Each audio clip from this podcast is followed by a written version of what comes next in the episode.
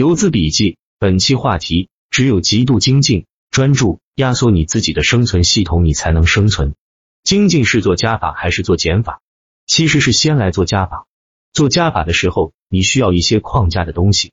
什么是框架的东西呢？比如战法，战法就是框架的东西。一个战法长期回测，基本每个月都是几十个点到三四倍的，这就是一个很完美的框架。就跟一栋楼的机构，相当于是一个还没有装修的毛坯房，你只用硬装软装后，它才能成为你的舒适区。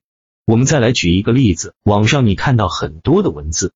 其实一部分的文字是没有经过回测的，那些文字看了不如不看，因为都是水分，会占领你的内存、你的空间。大部分是垃圾，但是垃圾里也有可以回收利用的，只是很少。所以你要少阅读不能回测的文字，读多了很多不能回测的逻辑，你很容易临时起意。啥天空是尽头，还有十个板，信口就来，一不小心你就干进去了。干进去，你才发现压根就不符合你能理解的模式，所以不属于你能力圈里的钱，你不要赚，不然下次坑更多。当你学会回测的时候，你会迷恋上回测。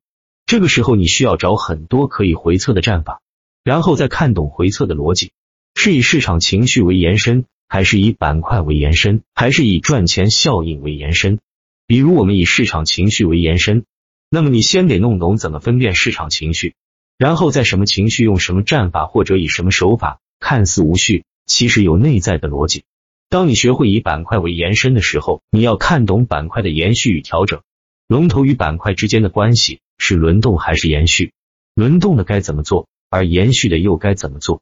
当你学会腰股为延伸的时候，三板以下的股票你都不看。你知道妖股什么时候可以低吸，什么时候可以追涨，所以你得先给自己定一个你在市场上的核心生存方式。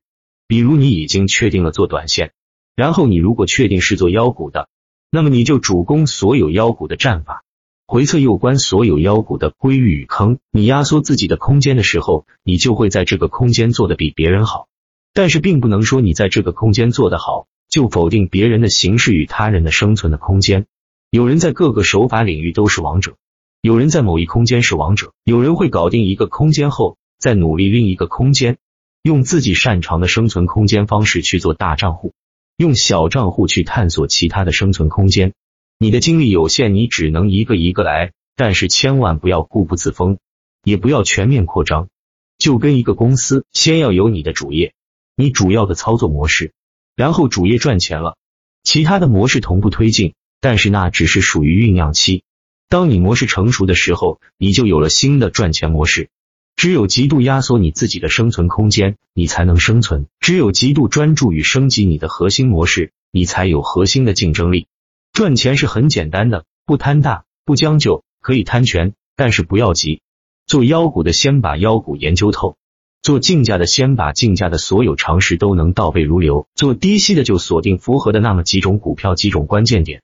做情绪延伸的，只有在符合的情绪下做容易赚钱的模式，只有极度压缩、专注、精进你的生存空间，你才能生存。